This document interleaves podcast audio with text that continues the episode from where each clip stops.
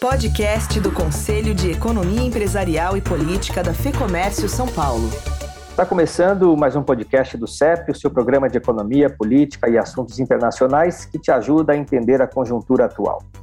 Antônio Lanzana, estamos encerrando mais um ano de pandemia e o Brasil ficou para trás na recuperação de sua economia, se comparado com as principais potências. Os indicadores internos preocupam? Realmente, a economia brasileira está dando sinais preocupantes de queda de atividade, ao contrário do que se observa no mundo. Paulo Delgado, a pauta política se divide entre as importantes votações no legislativo e a corrida eleitoral, que vai tomando cada vez mais corpo. E o STF, mais uma vez, deverá ser chamado ao ambiente político para analisar o caso dos precatórios. É, o Congresso vem fechando essa semana o ano de 2021, decisões relevantes e decisões preocupantes. E na eleição, muita gente olha para a popularidade. É mais importante olhar para a rejeição. André Saconato, depois do rearranjo das grandes economias para superar o estrago causado pela pandemia, já dá para traçar um cenário para 2022? E qual o reflexo a gente vai sentir aqui no Brasil? Olha, eu acho que a palavra de ordem na economia internacional vai ser inflação. Né? Nós temos um mundo hoje muito mais inflacionário do que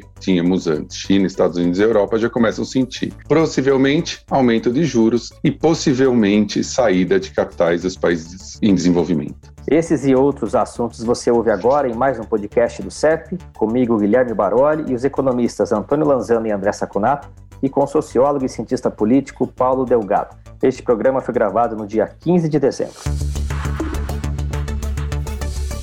Economia. Antônio Lanzana, o Brasil não tem conseguido se reerguer depois da pandemia. Essa é uma verdade apenas se comparado com as grandes economias ou estamos atrás também de outros emergentes? Porque olhando os indicadores do IBGE, a gente vê um cenário preocupante em relação aos números da indústria, do comércio e serviços.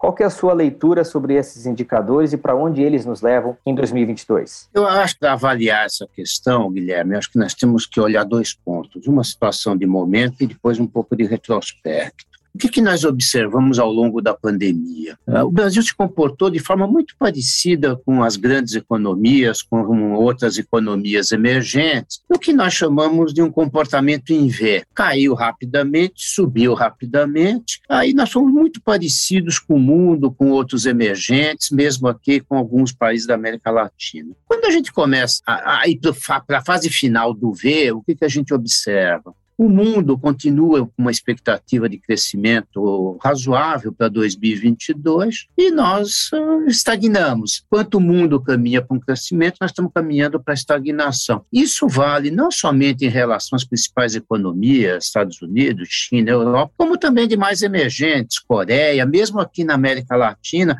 as expectativas são todas bem fortes de crescimento para 2022. O que eu entendo que está acontecendo? Se a gente voltar um pouquinho no tempo, nós vamos observar o seguinte: há muitos anos o Brasil vem crescendo menos que o mundo. Se a gente cortar o período da pandemia, nós vamos ver, nós tínhamos uma trajetória de crescimento muito mais baixa do que o mundo e principalmente dos emergentes. Eu tenho até aqui um número bastante simples. Nos últimos 10 anos, o Brasil cresceu 0,7% ao ano, o mundo cresceu 2,7%.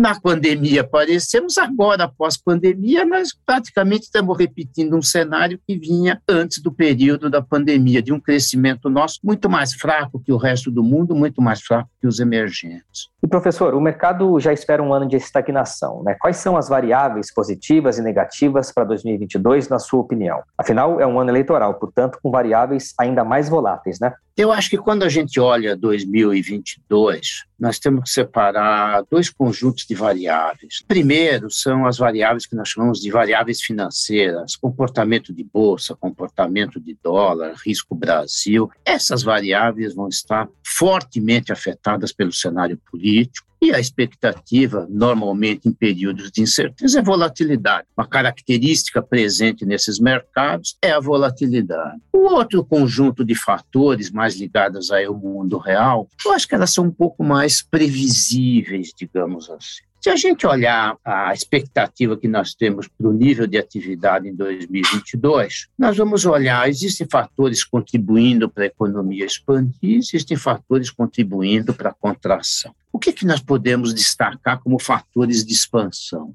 O Auxílio Brasil vai aumentar a demanda, principalmente das classes de menor poder aquisitivo. Isso é um impulso importante na economia. As exportações o André vai explorar isso com mais detalhe. As exportações devem continuar indo bem, porque o mundo, embora um ritmo um pouco menor do que esse ano, vai continuar crescendo, então nossas expectativas para as exportações são favoráveis também. O agronegócio, apesar de ter tido uma queda no terceiro trimestre, também tem cenário positivo, porque é o setor disparadamente mais competitivo do Brasil, com taxa de câmbio favorável, um setor que deve muito bem. Mas, de outro lado, nós temos fatores puxando para baixo. Certamente, o impacto da subida de taxa de juros vai limitar o crescimento econômico, isso não tem dúvida alguma. Nós estamos com uma taxa de 9,25, ela deve ir para algo próximo 11,5, 11,75, e isso vai aumentar o custo do crédito,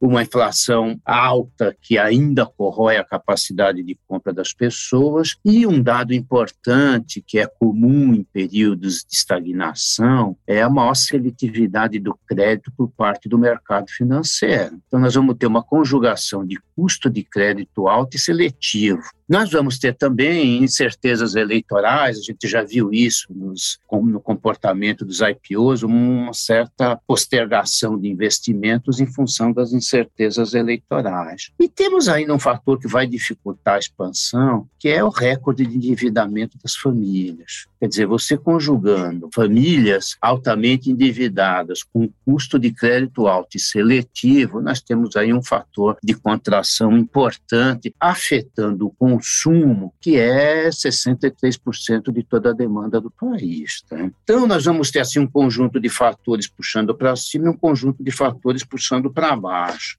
O que nós podemos assim resumir desse quadro é que nós vamos ter uma tendência de estagnação da economia em 2022 um comportamento aí de PIB esperado entre 0 e 0,5%. Uh, sempre lembrando o seguinte, quando a gente está falando em PIB, nós estamos falando num comportamento agregado, mas há segmentos que vão crescer mais, há segmentos que vão uh, sentir mais. O que eu acho que nós vamos uh, chamar um pouquinho a atenção, já corre nesse final de ano e deve prolongar em 2022, é essa mudança na composição de demanda, com a boa flexibilização da economia, que eu espero que continue, nós vamos ter um comportamento um pouco mais intensivo de demanda para serviços e menos de bens. Eu não concordo com a ideia de que, olha, com a liberalização a economia vai avançar. Eu não entendo que vai avançar porque o que determina a capacidade de compra é massa de rendimento e crédito, não são variáveis que se comportam razoavelmente ao longo de 2022. Daí esse cenário de resultado líquido de estagnação para a economia no próximo ano.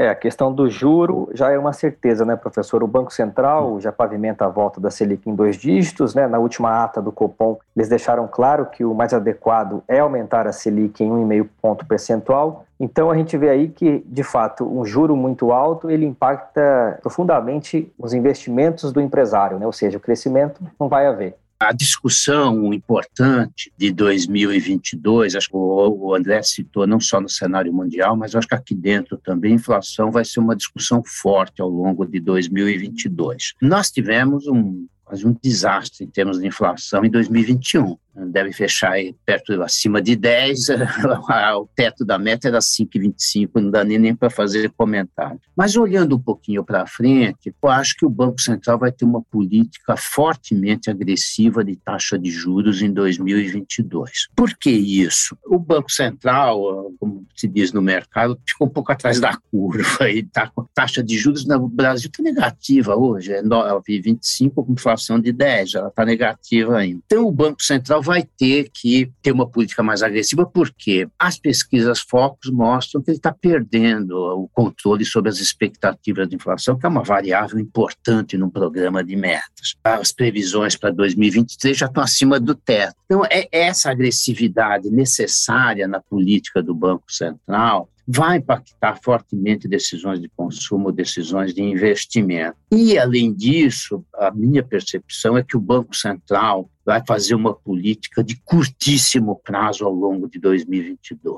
Ele vai acompanhar permanentemente a, a, a, inflação, o comportamento da inflação e ver se vai ter que ser menos ou mais agressivo. Eu pessoalmente acho que ele vai ser mais agressivo, mas vai ser uma gestão quase de curtíssimo prazo com a política monetária em 2022. Isso significa dizer que provavelmente, eu, eu não acredito que o Banco Central consiga colocar a inflação dentro do teto em 2023. Minha percepção, ele vai administrar a inflação para não deixar, ela vai cair a inflação, não tem dúvida nenhuma. Talvez alguma coisa perto de 6, um pouquinho mais do que isso, para tentar buscar novamente a meta em 2023. Nós não podemos esquecer que o Banco Central hoje é independente. Então, considerando a inflação tem um peso grande nas discussões de 2022, consumo é 63% da demanda. O comportamento da taxa de juros é fundamental para essa dinâmica. E nessa dinâmica nós entendemos que o juro vai subir bastante, daí o motivo de vivermos um período de estagnação em 2022. Seguimos para o segundo bloco. Política. Paulo Delgado, a disputa eleitoral insiste em tomar conta de um país que precisa se recuperar. Como está a agenda parlamentar? Quais pautas relevantes estão sendo tratadas no legislativo que merecem a nossa atenção? Olha, o Congresso está fechando o ano.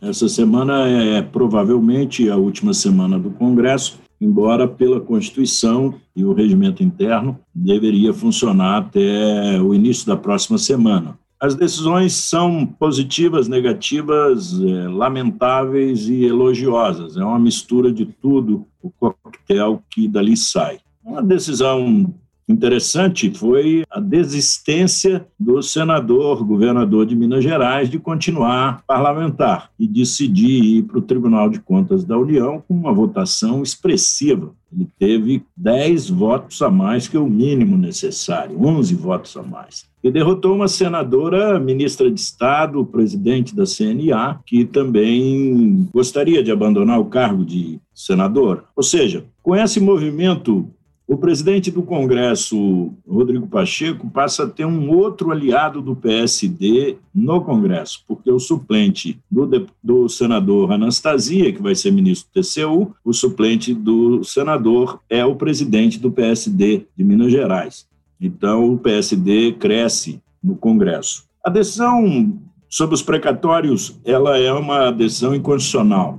As dívidas são reconhecidas e não são pagas elas são fatiadas. Aparentemente houve uma melhora, porque ia se pagar até 2036 e agora se decidiu pagar até 2026. Para quem tem dívida com o governo, para quem o governo deve, é lamentável essa decisão e eu espero que o Supremo negue valor a essa decisão, porque a PEC, emenda constitucional, que muda os critérios de pagamento dos precatórios, ela teve que ser dividida porque ela precisava de introduzir um outro delito constitucional, que era estourar o teto de gastos numa fórmula que permitisse criar recursos para o programa social do governo. Ou seja, improvisação em cima de improvisação. Não é uma política social, é uma política eleitoral para setores desassistidos da população. O que há de positivo? O Brasil vai poder agora contratar mão de obra estrangeira para fazer transporte de cabotagem de navios na costa brasileira, pagando aquilo que os contratos internacionais determinam para essa área. 33% da mão de obra terá que ser brasileira, quer dizer, uma reserva de mercado para o Brasil, o que revela a força também dos sindicatos de portuários e daqueles que atuam nessa área. É um liberalismo pela metade, porque, na verdade, você poderia imaginar que os trabalhadores viriam do estrangeiro para poder trabalhar num porto brasileiro? Não. Os trabalhadores que serão contratados são aqueles que vêm nos navios e eles mudam o regime de trabalho enquanto eles estiverem operando no Brasil e depois vão para os seus países trabalhar com as cargas internacionais. Há um outro dado muito positivo que é a possibilidade também de você ter um novo ciclo ferroviário no Brasil. A aprovação já do texto básico na Câmara, faltando a votação de algumas emendas hoje, cria a possibilidade de autorizar o setor privado a construir ferrovia, sem que precise passar pela burocracia do Estado, a não ser, evidente, as decisões de natureza ambiental, logística e de engenharia que são necessárias nesse caso. Muito negativo é a autorização para os estados, uma decisão tomada agora, nessa semana, segunda e terça-feira, autorização para os estados descumprirem as regras sobre orçamento na área de saúde e educação, e também permitindo manobras fiscais que vão estourar o teto de gastos também nesses estados. E, finalmente, como se trata do Congresso, um aumento de verbas para os fundos partidários e os fundos eleitorais. Ou seja, será uma campanha de derrame de dinheiro público em candidatos privados. É um escândalo isso. E já que a disputa eleitoral chega sempre precocemente às discussões, queria saber de você se existem propostas de uma agenda econômica de longo prazo sendo contemplada, ou essa prioridade não é ainda uma prioridade aos principais candidatos? É, existe uh, duas anomalias eleitorais em curso no Brasil. A primeira é essa: não há programa de governo em debate. Só há questões setoriais sendo discutidas e aspectos que são relevantes para cada candidatura em particular. O que está despontando também é que a análise das pesquisas também contém uma anomalia. As pessoas estão extremamente focadas em popularidade quando deviam estar focadas em rejeição. E não o fato de os dois que estão na frente serem os dois que têm mais rejeição, mas é o fato de que a rejeição deles não se dá por notícias, não se dá por fatos, ou não se dá por nem porque por obras que fizeram nos seus governos. Um governo, os dois governos do presidente Lula e esse governo do presidente Bolsonaro. A rejeição deles está focada em valores e ideologia. Isso não muda. As rejeições por valor e ideologia são muito mais fortes do que as rejeições por fatos e notícias. Então, o que significa que o espaço para um terceiro candidato crescer ainda é grande. Mas o cenário não é positivo. Sem debate de governo, sobre programa de governo, o que nós podemos ter é muito espaço para destruição de imagem. Ou seja, a dinâmica da eleição também é uma dinâmica que vai ocorrer nas redes sociais e essa dinâmica digital é incontrolável. É impossível você botar regras num, numa rede de anônimos, mesmo que você tenha que colocar o seu nome.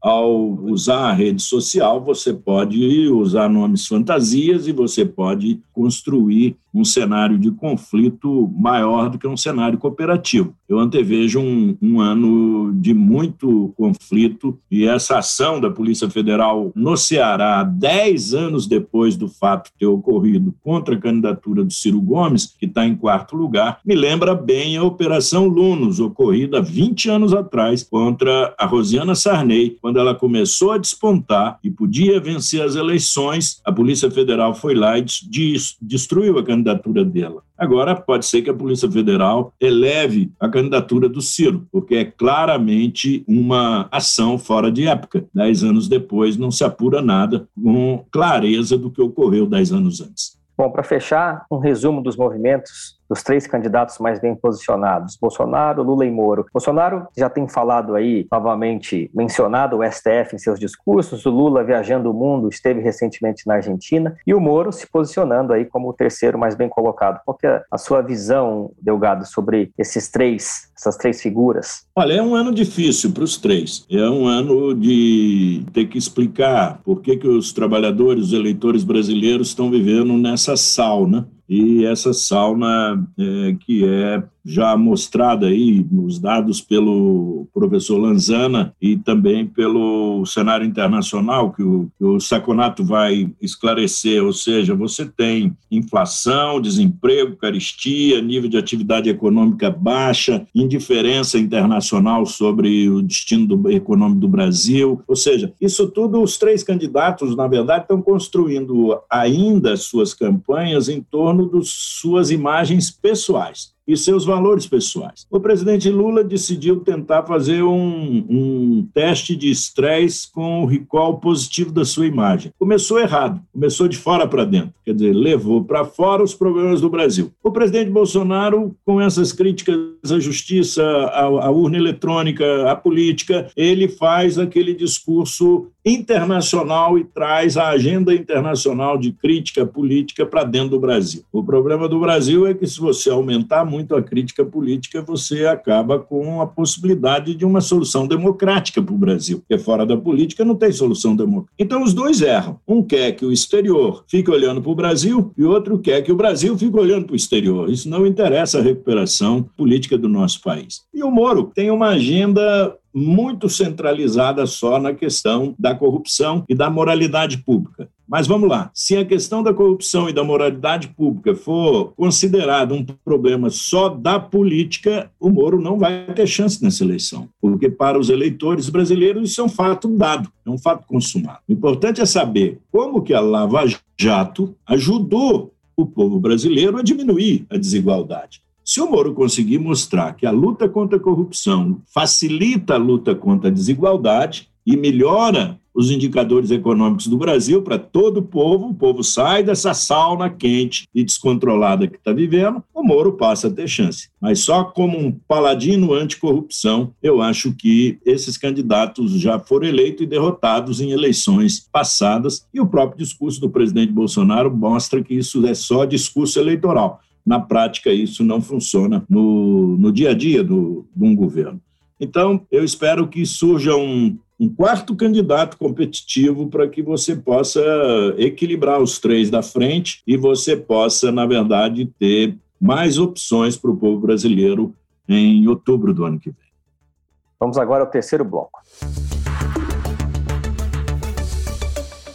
Cenário internacional. André Saconato, os Estados Unidos estão fechando 2021 com crescimento e inflação alta. Tudo indica que 2022 o país deve normalizar sua política monetária, provavelmente iniciando aí um ciclo de aumento de juros. A Europa também continua com política monetária expansionista, com pacotes fiscais que, apesar de não serem tão grandes, como os dos americanos, são suficientes para manter a economia ligeiramente aquecida. O Brasil vai conseguir surfar nessa onda ou se beneficiar de alguma forma? Olha, Guilherme, é, você deu um, um bom resumo do que está acontecendo. Né? O Fed nos Estados Unidos já admitiu, e a gente vem falando aqui no podcast há quase um ano isso, já admitiu que a inflação não é temporária. Pela primeira vez, em setembro, depois em outubro, ele admitiu que a inflação já contamina, já é capaz já capilarizou para vários setores e várias estruturas da, da, economia. Com isso, os números ruins de inflação que vieram nos últimos meses, ela já atinge quase 7% ao ano, já deixou claro que o Fed vai começar a tirar os estímulos e olha a, a, o paradoxo disso, né? Nós estamos com uma inflação de quase 7% nos Estados Unidos e o Fed continua comprando títulos todo mês. Para mim, é um absurdo. Mas é o que está acontecendo. Mas ele vai, claramente, ele vai acelerar a diminuição da compra dos ativos para que no final do segundo trimestre de 2022 já haja aumento de juros. A Europa, um pouquinho depois, ainda está numa situação mais complicada de recuperação, ela vai continuar fazendo seus pacotezinhos, menores dos Estados Unidos, mas os Estados Unidos, mesmo flexibilizando, deixando a política monetária mais rígida, continua com a política fiscal bastante expansionista. Isso deve garantir um crescimento bastante razoável da economia americana em 2022. A Europa, com a não flexibilização da política monetária e a continuação da política fiscal, também vai conseguir um crescimento. E a China, mesmo com todos os seus problemas internos, todos uh,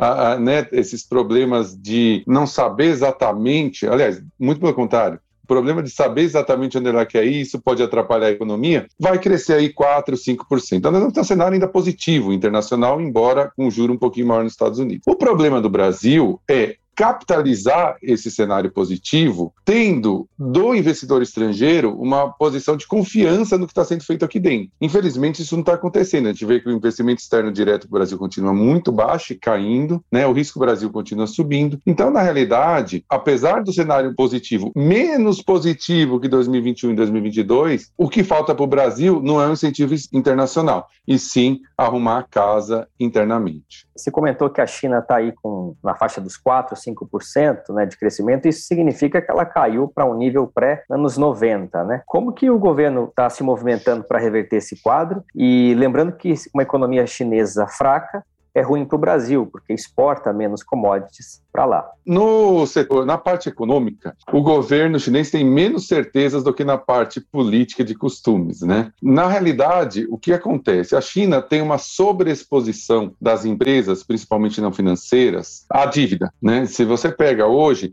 quase 150% do PIB é a soma das dívidas das empresas não financeiras. Ao mesmo tempo, a China começou um processo de diminuição e de um pouso da economia mais forçado do que ela gostaria. Então, o governo chinês e o Banco Central ficam naquelas de eu, eu limito aqui o potencial de endividamento das empresas, mas eu flexibilizo a política monetária para deixá-la mais flexível, que foi feito agora, algumas semanas atrás. Então, é um jogo meio dúbio, que parece que não há muita certeza do que está sendo feito. Né? Por outro lado, você tem na China uma estrutura de uma inflação ao produtor muito alta, bairando os 12%, e uma ao consumidor muito baixa, beirando os 2, 2,5%. Eu ouvi muita gente no mercado falar: não, isso aí pode ser um dado manipulado. Não. Na realidade, a gente tem que tomar cuidado para tentar entender a China. A China não é uma economia de mercado. O governo, ele determina os preços em toda a cadeia produtiva. Ele chega para quem produz carvão, fala: põe o preço tal, chega para quem produz automóveis, põe o preço Y, chega para quem dá serviços, põe o preço X. Só que, ao mesmo tempo, ele segura o preço, como ele segurou, por exemplo, para o consumidor o preço de energia e o preço de combustíveis agora, mas ele dá incentivos de produção muito grandes para as empresas que produzem esse produto. Então, no longo prazo, as coisas se ajustam. Quer dizer, eu seguro o preço hoje, mas eu dou incentivo à produção, a produção vai aumentar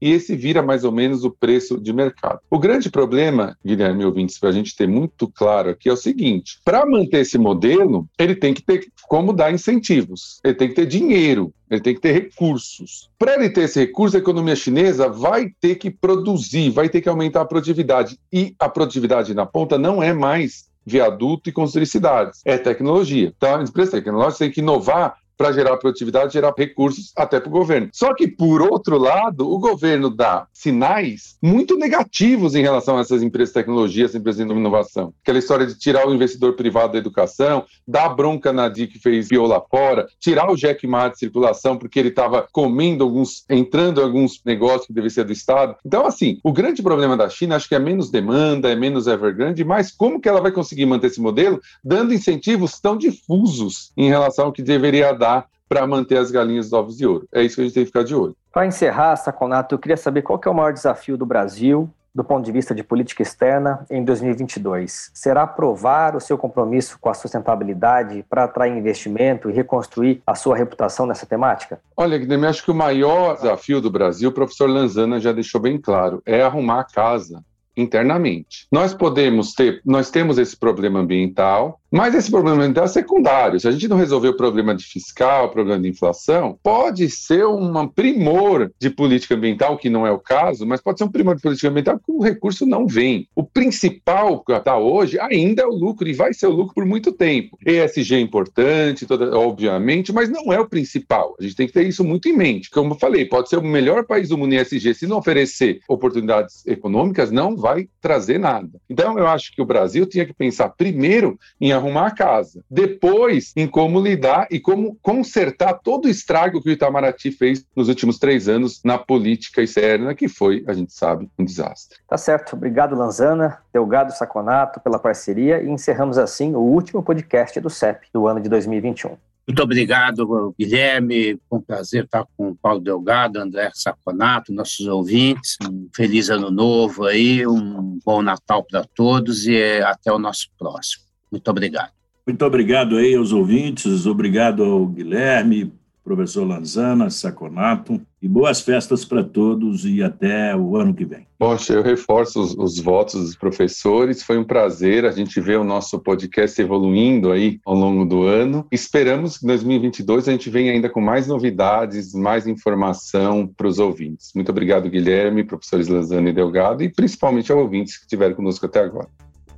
E a você que nos ouve todos os meses, nosso muito obrigado. E se você gosta do que a gente discute aqui, compartilhe o podcast. Eu te convido também a acessar o link que está na descrição para se cadastrar no segundo debate do ciclo de encontros do CEP sobre o xadrez eleitoral. No primeiro debate, Antônio Lanzano e Paulo Delgado, juntamente com Manuel Fernandes, que é diretor executivo da Bytes, e o consultor político e presidente do IDEA Big Data, Maurício Moura, avaliaram os pesos da economia, da digitalização e da percepção do eleitor sobre os candidatos nas eleições de 2022. Para não ficar de fora do segundo encontro, já faz o seu cadastro no link que está aqui na descrição. Com a proximidade das eleições de 2022, eleitores e setores da indústria, comércio e serviços ainda esperam dos possíveis candidatos à presidência propostas que conjuguem o crescimento econômico, a reforma do Estado e o combate aos problemas sociais. Por isso, o CEP organiza esse ciclo de debates com análises periódicas sobre o ambiente político eleitoral, realizado por especialistas e demais integrantes do Conselho. Serão vários encontros com diversos convidados. E para saber mais sobre as atividades de advocacy da FEComércio São Paulo, ou conhecer mais sobre a atuação dos conselhos da federação, acesse o lab.fecomércio.com.br e conheça as vantagens de ser um associado. O link, como sempre, está aqui na descrição. Este podcast conta com a edição do estúdio Johnny Days. Eu sou Guilherme Baroli. Um bom final de ano a todos, boas festas e até o próximo programa em 2022. Até lá. Podcast do Conselho de Economia Empresarial e Política da FEComércio São Paulo.